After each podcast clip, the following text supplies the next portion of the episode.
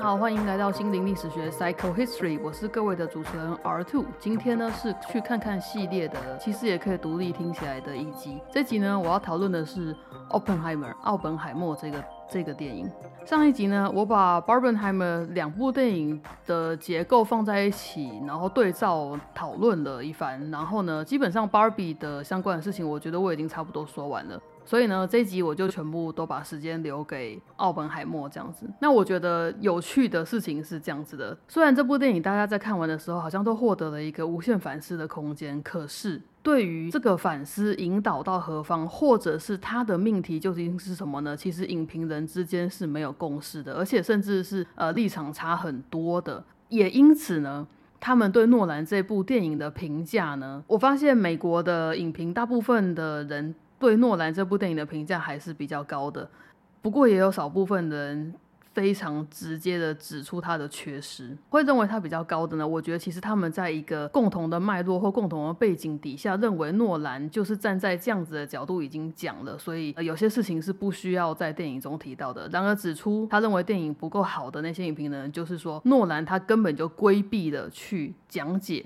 那些该讲解的事情，所以让观众们一厢情愿的去假设了一个脉络，然后来解读这个电影。呃，如果你去查这个台湾中文相关的 YouTube 的话呢，你会发现就是一片好评。我目前是没有看到负评的。在这边呢，我想要先推荐一下，我找到一支超好的解析。那个频道是 YouTube 的电影学电影，然后中间一个学习的学，它的那个标题是《奥本海默万字终极解析下》，不烧脑但最难懂，真正看透诺兰的集大成之作。点点点点点点。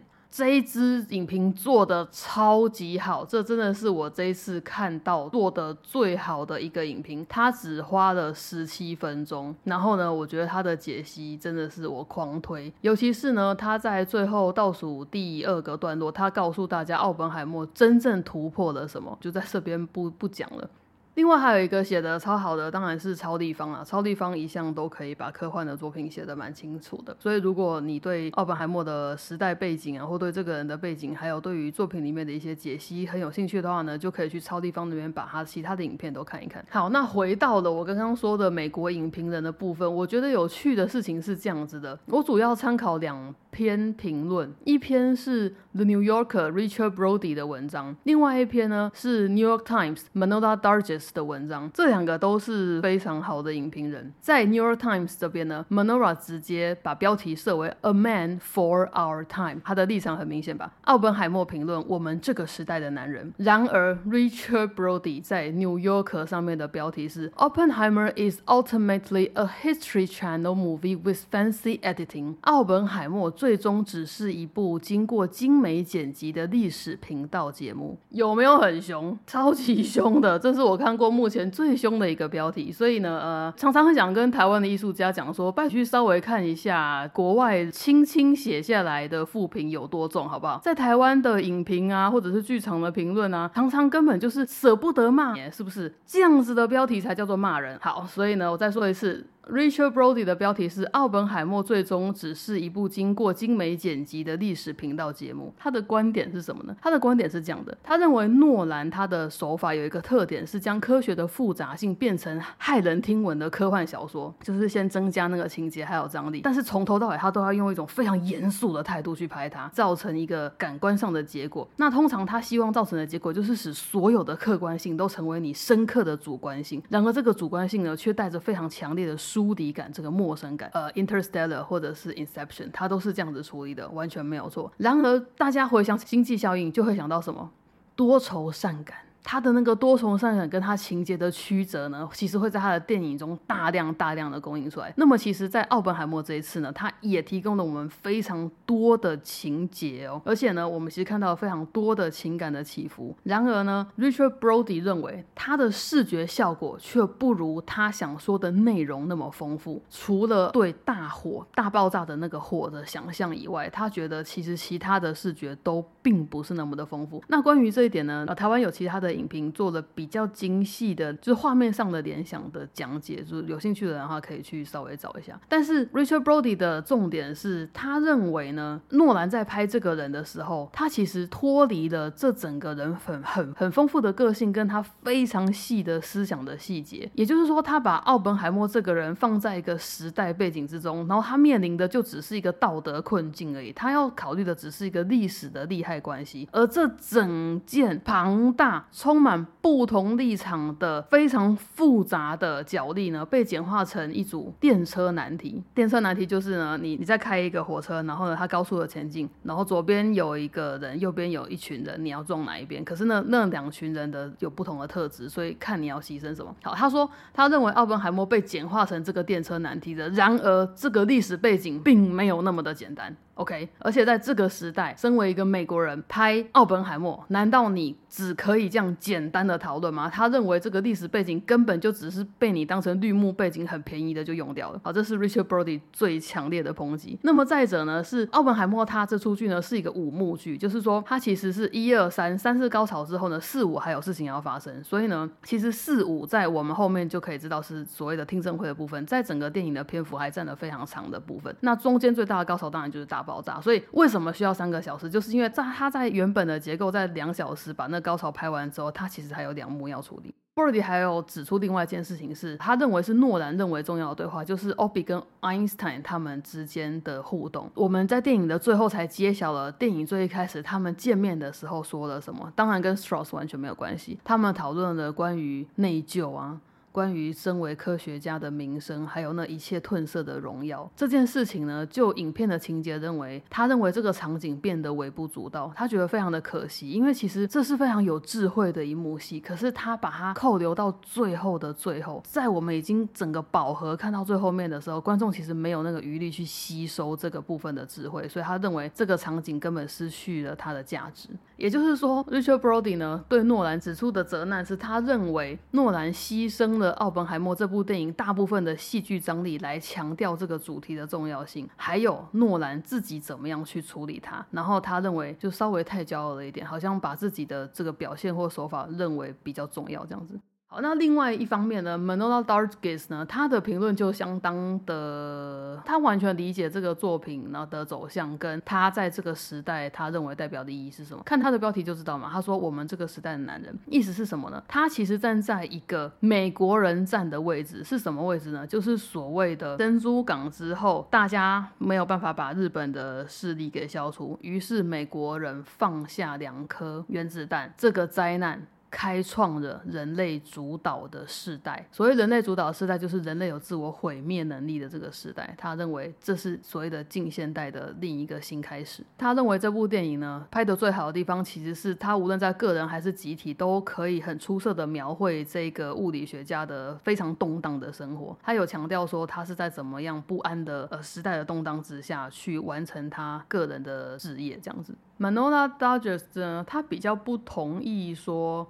奥本海默有牺牲掉那些道德的讨论跟立场的问题。他认为，其实他为了避免整部电影只是在那里讨论对或错，他特地的设计了这个所谓五幕剧的结构呢。后面有两条主线，一条呢就是一九五四年的安全许可听证会嘛，第二条呢就是一九五九年 Strauss 的内阁提名会。他说这两个黑白跟彩色部分的结合在一起呢，利用这个听证会还有持续对话确认的场景，其实我们这里就达到一个辩证的效果。这就是我上一集在说的，就是说奥本海默这部电影呢，他利用 o p i 自己的主观跟 Strauss 的主观两个人的主观之间去达到一个对话还有辩证的效果。而且呢，他们彼此都在彼此的听证会上面是有直接影响力的。Strauss 在奥本海默的听证会上面，他一直借着很多人出力嘛。那然而奥本海默呢，一直是 Strauss 在那个提名会议之中无法顺利得到。许可的绊脚石，这个情节张力就是很够的。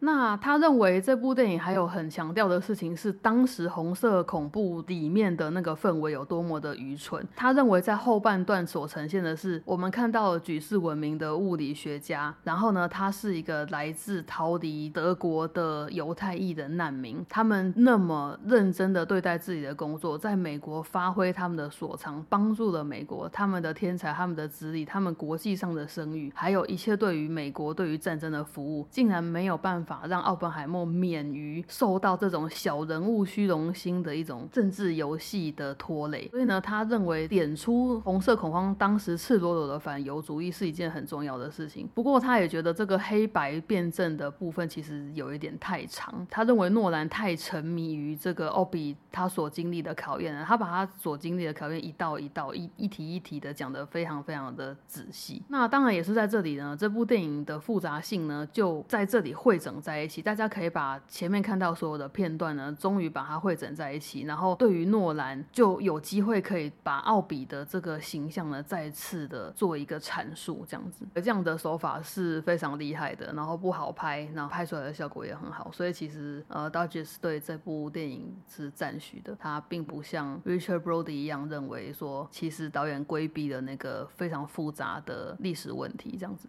那在进入我想要聊的奥本海默之前呢，其实我有一些想要先讲的小事情，就是关于演员。那演员实在是太赞了吧！这一次我真的是看的时候开心的不得了，因为基本上我只有看了预告片就进去了，所以除了这几个人之后，我根本就不知道还有谁演。当我进到这电影院，发现乔许哈奈特演的竟然是 Ernest Lawrence 的时候，我真的是惊奇不已。因为乔许哈奈特就是一个就像熊熊一样可爱，像大狗狗一样可爱的男人，然而他却演一个。一九三九年获诺贝尔物理学奖的伟大科学家，这真是太有趣了。然后再来是那个啊，有一个男生真的是，这次眼神真是电死我了。对汉呢，他演的是那个将军旁边管理那个奥本的那个人，然后很严格嘛，常常就是常常阻挡他的那个要求，然后也一直盯着他说有没有一些跟左翼活动的迹象的内卫军官呢？他的名字是 Dan William Deham，D A N E。D E H A A N，他是美国的演员，然后他之前比较有名的角色是《蜘蛛人惊奇再起》第二集《电光之战》，也就是那个安德鲁加菲尔德演的蜘蛛人里面的那个好朋友哈利，然后变成绿恶魔。之前演的是这个著名的角色，那他这一次在这部电影里面的表现，我真的是觉得棒透了，就是他的那个忧郁感，然后那种侵略性非常非常的赞。那另外呢，还有呢，我觉得超级大惊喜的演员，他的戏份超级无敌少，可他一出来的时候，第一时间我没有认出他，然后等到那一场戏已经过很久之后，我才突然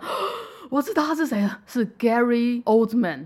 Gary Oldman 呢，就是饰演杜鲁门的那个英国演员。这个人是谁呢？如果你觉得杜鲁门演的超好的话，我必须告诉你，就是蝙蝠侠的 James Gordon，他同时就是哈利波特里面的天狼星。布莱克，还有他，同时就是在二零一八年拿到奥斯卡奖的，在最黑暗的时刻那部电影里面演丘吉尔的那一个演员。也就是说，我们今天的这位 Gary Oldman，已经把二战里面最重要的领袖呢，两两个角色都演掉了，丘吉尔跟杜鲁门。太有趣了，这个男人，他真的是超超赞的。内幕那么少的那几幕的台词，然后只是从位置上走起来，然后坐下来等等，赞到爆炸。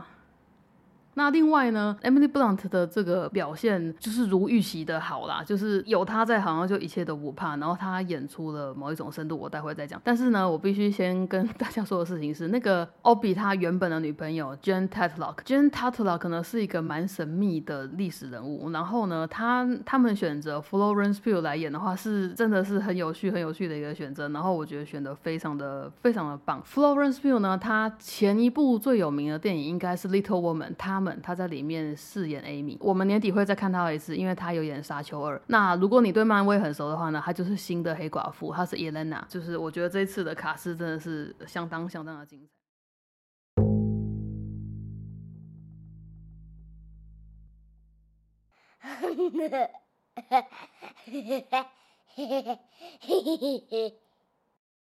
那既然讲到有女生呢，我我觉得诺兰在这次处理 op 跟每一个人之间的互动，他都极度极度的细腻。他会有什么动作，说什么话，看不看人，然后展现出什么样的态度，彬彬有礼的啊，还是非常跋扈的啊，或者是说对别人大肆赞赏的，这些其实都表达了 op 怎么样去看待那个世界，或者对于他自己的世界的担任的角色意义是什么。呃，上一集我们聊的是盲。点嘛，就是说，Barbie 跟 Opi 呢，他们其实都有发现到自己的盲点。然而，我我认为《奥本海默》整部电影，我认为最糟糕的事情是，其实 Opi 对自己的盲点非常的无力。我并没有看出他有挤出那些力气去展现他的什么力量来面对他的那些盲点。所以，某部分而言，我也蛮同意 Richard Brody 的说法。对于 Opie 而言呢，我觉得他最大的麻烦是他根本就不懂凡人，天才是不懂凡人的，他不懂为什么你想不到跟你听不懂，所以呢，一般人的世界呢就很难容得下他。他的一生的传奇呢，我这边就不再赘述。这个二十三岁就拿到博士学位的人类呢，其实一路也都呃，除了年轻的时候身体有点差。性情修养过之后呢，他其实一路应该都在情感上面是很顺利的，因为他就很帅嘛，然后他整天抽烟，然后又很瘦，就是瘦骨伶俐的，然后眼神犀利这样子，这样子应该就是还蛮好吸引女生的。但是我觉得他是相当不懂女生的，他身边的女人个个非凡无比，都是超高知识分子，尤其是女朋友 Jane，她的家世是非常好的，然后她极度的聪明，那个女生是医学院的女生，就是只有这样子聪明的人才能跟她在一起，你知道吗？这个。极致享受了所有红地的男人呢，他其实有一个障碍，就是他其实没有机会去体验那个非当权者的位置，就是 Ken 的位置，他没有办法体验那个 Barbie 跟 Ken 中间的那个 Ken，他永远都是那个 Barbie，就是 Obi，他永远是 Barbie，他就是世界上最厉害的人。然后呢，大家都要么就是敬而远之，要么就是超崇拜他，直到有一天。他终于被 Strauss 给弄了一笔，而且 Strauss 是花了那么多年处心积虑的才才把他给陷害到的。我认为这个 Opi 他一生有两个非常可敬的对手，一个是 Strauss，其实另外一个就是他的太太 Kitty。像是电影里面呢，就放了一些很明显的在场景中有描述说 Opi 没有发现到别人给自己挖的坑。我这边先讲一下结构。我认为这个电影有点过度工整的地方，就是他的其他的这些角色没办法，就是说没有办法拿到太多的戏份。所以他只好用一种很工整的方式去呈现他们的关系。比如说这两个女生，我们都第一次看到他们在派对上见面，然后稍稍谈了一点话，然后你看到女生看他的眼神，你也看到奥比看他的眼神。然后第二次呢，就是一个更深入的谈话，或者是有点像类似约会的那个场景。然后再接下来呢，就是他们上床或者是已经正式在一起的场景。就是这个两个女生被给予的交往的过程的交代呢，是一个很公平的状态。然而呢，在奥比要准备跟 Jane。分手，因为他说我我得娶 Kitty 的那一场戏，就是他们两个坐在床边，然后那个静哭到不行。那个时候呢，他说因为 Kitty 怀孕了，他要娶她。静立刻就说手脚真快。结果 Obi 以为静是在称赞他的雄风，就是那么厉害可以让女生怀孕，根本就不是。女朋友马上就说 Her，我在说的是他，OK。所以呢，其实奥比他根本就搞不清楚这些他身边的人在他身边玩什么游戏，怎么样去推动了他的命运。他其实根本就被推来推去，而他并没有发现。俊一秒就读出了 Kitty 的意图，怀孕，哈，不就是你自己弄的吗？不然这么多年来俊没有怀孕是为什么呢？这个时候呢，我觉得我们可以来讲一下俊这个人。呃，关于这个 Obi 身边的人类呢，我其实呃都是查网络资料，我并没有去找书来看，因为时间有限。所以呢，如果我有引用错误的话呢，就是。Google 跟 Wiki 上面有一些资料有问题。好的，Jean Tatlock 这个人呢，他相当的复杂。我们最后还看到他的人生的结局嘛，是有一点不知道到底是自杀还是他杀。然后，但是总而言之，他的去世给 Opi 非常非常非常大的打击。他的出身呢，其实是非常好的。他他在 Stanford 的大学的医学院有毕业，然后成为了那精神科的医师。然后在 Stanford 的期间，他就已经为共产党的这个期刊写。写了很多文章，然后一九三六年呢，这个 Jean Tatlock 就认识了 Obi，这个三十二岁的男人呢，就跟这个年轻的女生呢开始谈了恋爱，然后他们其实有两次已经接近要订婚，就是他其实 Obi 非常想要娶她，可是 Jean 都没有答应，这是一个谜。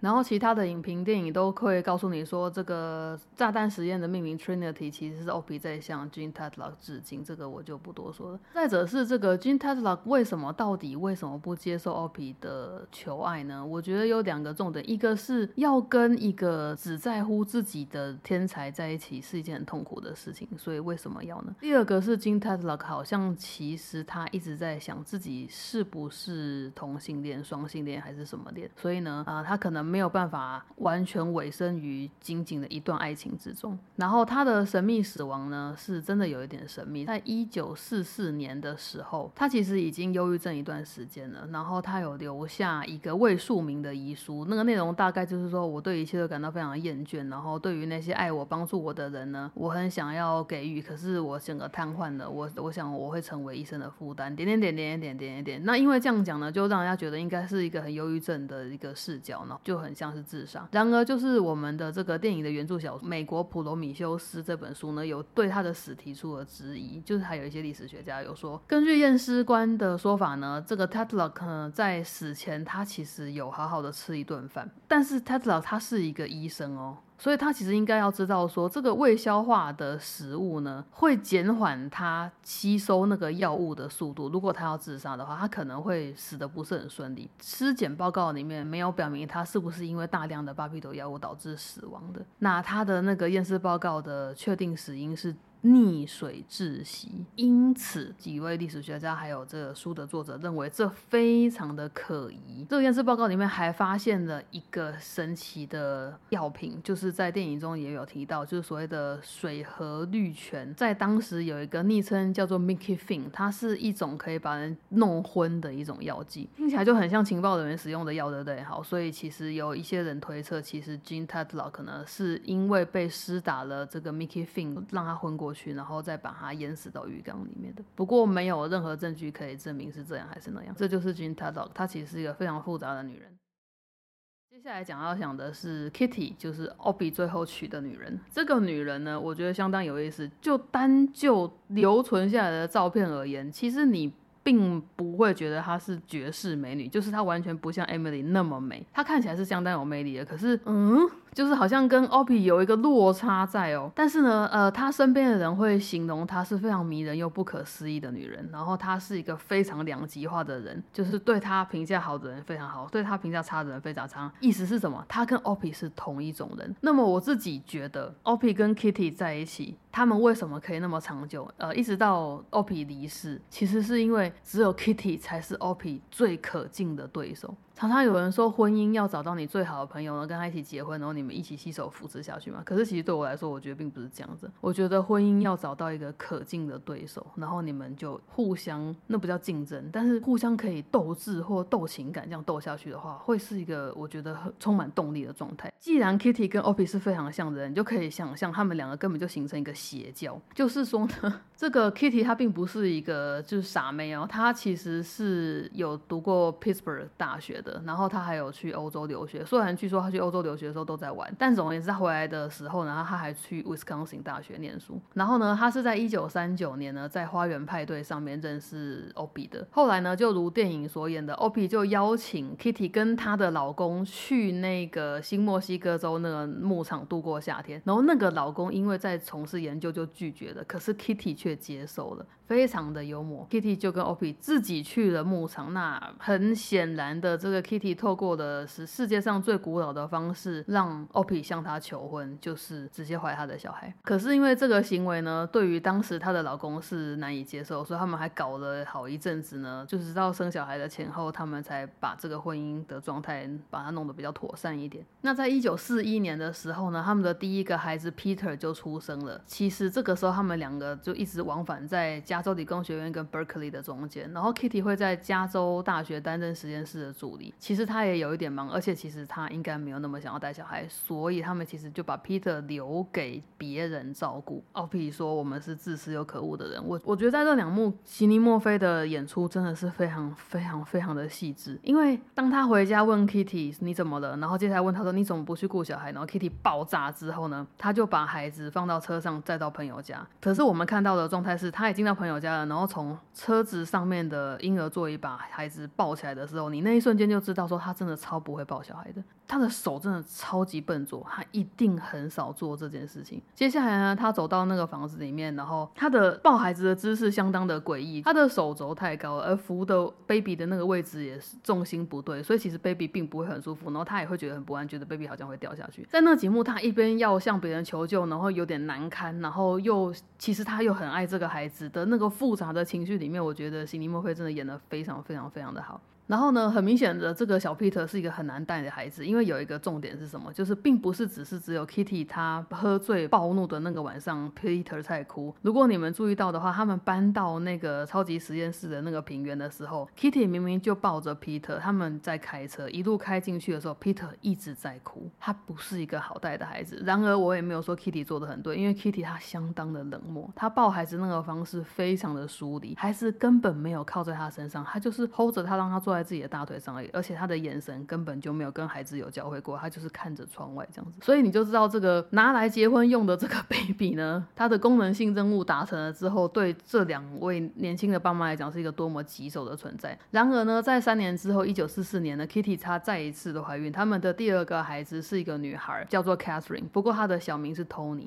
那一九四五年战争结束之后呢，Opie 就成为了世界名人，可是 Kitty 呢，她。他就是一蹶不振，因为其实他也没有什么工作好做，然后他人生所有的聪明才智都没有办法继续发挥，他变成一个很还蛮状况蛮糟的人。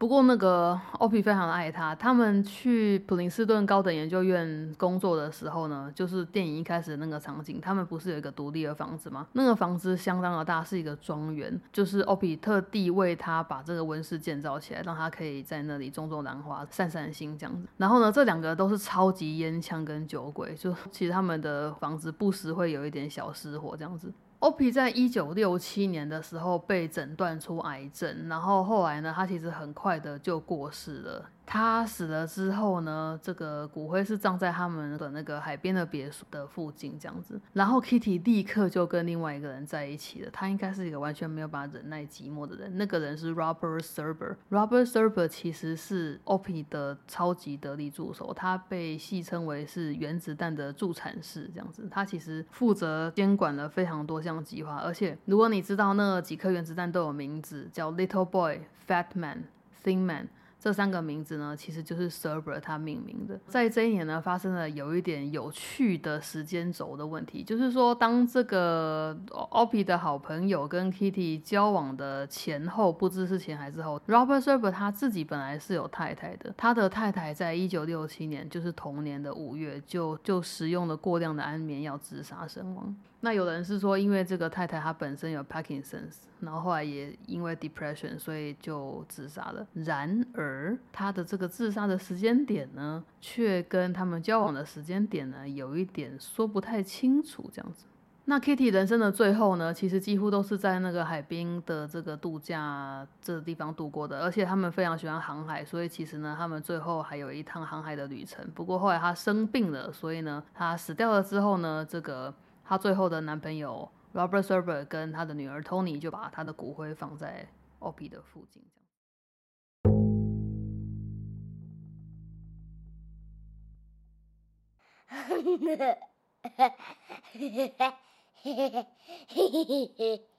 以上这两个女性呢，就是我觉得是在戏中很少数可以真正去拉出这个 Opie 他比较真正人像人的部分的场景。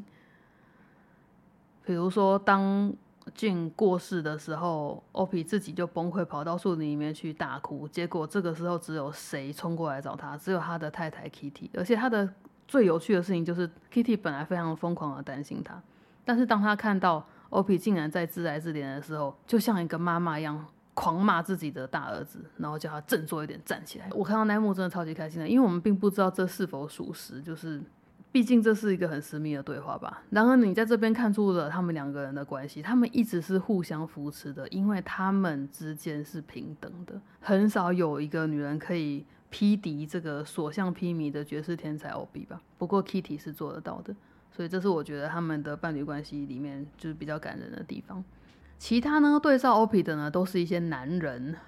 我觉得这群男人有许多盲点啊，就是比如说，当当这个将军不得不选择 OP 作为计划主持人的时候，他其实也知道这不是一个很安全的选择，可他没有，他没有得，他没得选了，他就只好赌一把。然后他们就选择在一个很空旷的地方建造个超级大的实验室。这个洛斯阿拉莫斯实验室呢，我的天哪，它的它的整个设定虽然在科学上面很合理，可是其实它在人性化的社会方面的是相当不合理的，因为这个世界呢，从五百人扩张到到两千五百人，而且其中很多是因为新生儿的人口诞生，就是他们完全没有考虑这些事情。他们一开始在建造这个城镇的时候，根本就不知道人口会因为这些科学家们跟家眷一起来，然后疯狂生小孩，造成人口的扩张，然后还要需要扩建，以及他们这个计划在后期追加去预算的时候，其实需要加列一项很重要的标的，叫做增列妇产科的预算，因为实在是需求量太大了。这个实验室呢，它在一九四二年花了二十亿美打造，这等于是我们当今世界的三百亿美金啊！所以大家可以感觉到美国在当时花了多大、多大、多大的力气要去抢先发明这个原子弹。那这同时是我觉得 OP 他最大的盲点，因为我觉得他最大的盲点是他认为他竟然可以不承认他参与了那些战争的决策，我无法理解。虽然这个是军方强调说我们一次就要放两颗原子弹，然后完全震慑住日本，让他们一吭声都不敢再吭一次。但是请让我重建一下历史，一九四五年那年非常的重要，为什么？因为他们打打打打打打，日本的空军跟陆军都已经没了，可是日本就是不投降。然而在四月初的时候，罗斯福总统过世了，然后那个时候呢，盟军的部队还在包围柏林。在这么重要的这个时候呢，罗斯福去世了。你知道希特勒有多开心吗？他说：“天哪，我的奇迹来了！现在谁说了算？我们可能还没有失去这场战争呢。”这就是为什么当时的所有的犹太科学家这么的紧张，这么的想要打败德国的原因，因为他们很害怕他们的盟军真的会失败。七月十七号到八月初的这个波茨坦会议呢，为什么重要？就是因为因为德国承认他失败了嘛，于是同盟国的全部的那些大头们就在柏林开了一个很大的会议，他们要去讨论这个无条件投降的大德意志呢要怎么办，还有他们要去制定要怎么样去战胜日本。还有，如果他们战胜了之后，他们要怎么样去处理日本？为什么那个将军一直非常希望 push 这个实验室能够在七月之前一定要完成这几颗原子弹？就是这个原因。因为如果没有这个决定性的关键武器的话，他们怎么样谈战胜日本这件事情？那在一九四五年的八月六号清晨呢？第一颗 Little Boy 他轰炸了广岛，隔了三天之后呢，第二颗 Fat Man 他轰炸了长崎。这个决策的过程我们在电影中有看到，我在那边是咬牙切齿，气到崩溃。你就看到一群老白男，然后呢，在一个房间里面拿着一个清单，说：“哦，有这么多的城市啊，那让我来划掉京都吧，因为我跟我太太有去过那边，真是美呢。美你妈了，每一个城市都很美，好吗？”所以你看，多么自私，然后自以为是的一种挑选方式。而且你有没有发现，在这里，诺兰其实他指出了一个非常强烈的观点，是关于空间与人的关系，关于环境与人的关系是什么？就是你必须去过那里，你必须待过那里，你才能够对那个地方产生出尊重，并不是情感，而是尊重。这边完全可以对照出另外一个空间的关系，就是就是 Opi 跟那个新墨西哥州的高原，他所深爱的那个农场的附近呢，因为他年少的时期在那里养病待过，所以他热爱那个地方，热爱到要把实验室放在那边。相较于日本的各个城市而言呢，一个地方一个空间怎样被想象，怎么样被对待，就差非常非常的多。那既然日本是一个他们全部都没有去过的地方，对他们讲根本就没差。他们可以从一个人口的数字上面来看，去决定他们要轰炸哪里。而且这个清单是 OP 给出来的，我完全没有办法认同 OP 说他没有参与决策。然后呢，他说发明原子弹的人没有权利决定要用它还是不要用它。哦，好哦，可是你还做了许多的帮忙，让大家可以选择去用它。哎，是在哈喽我觉得这是一个非常非常大的盲点。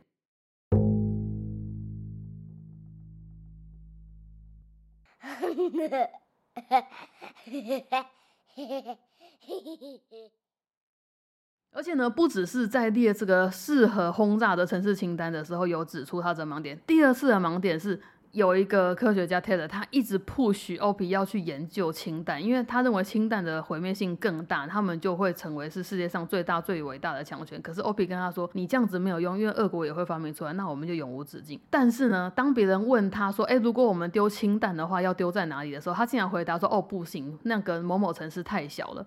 这这个完全不懂理工脑的奥妙，就是说他的主观意思是他其实反对研发氢弹，可是别人问他说，那你觉得氢弹放这个城市可以吗？他竟然先回答说不行，因为它太小了。他不是先说我根本不支持你们做氢弹，他还是回答一个科学性的问题啊，在干嘛呢？到底？所以我觉得这这边这两个场景其实有铺露了导演的观点跟立场。他认为他拍 OP 这个争议性的人物，出于他认为的必要。那这些必要是哪些？是观众必须去体会的。在重建历史场景的时候，对于背负不同历史立场的观众，我们的角度是截然不同的。我认为诺兰完全知道，他身为一个美国人，他的电影在全世界上映，他会面临多少不同的观众。这个道德的难题跟这个正义要怎么讨论，他其实抽身了。他他其实避开了去讨论这件事情，所以我觉得在当下，我觉得蛮挠的。再者是，我觉得 OP 还有两个盲点，我必须要继续阐述下去。接下来的盲点是我们知道 OP 跟其他的科学家，他们发明原子弹的初衷是他们要击溃纳粹，他们要击溃德国纳粹，他们太害怕纳粹了，他们很怕再发生一次之前的恐怖的事情。可是最后，你们发明出来的这颗炸弹，无论你有没有权利决定它要怎么做，它要怎么用。他最后去攻击的是一个非常脆弱的亚洲国家，难道你们始料未及吗？我不认为，一群世界上聪明绝顶的人，怎么可能只为了一个哦，我们要打赢纳粹德国，我们就来发明一颗炸弹吧？这种直线单一的设定下去走他的人生呢？他们一定有想过，那如果这颗原子弹被放在别的地方怎么办？合理吗？他一定有想过这个问题，然而他们还是做了，为什么？我觉得。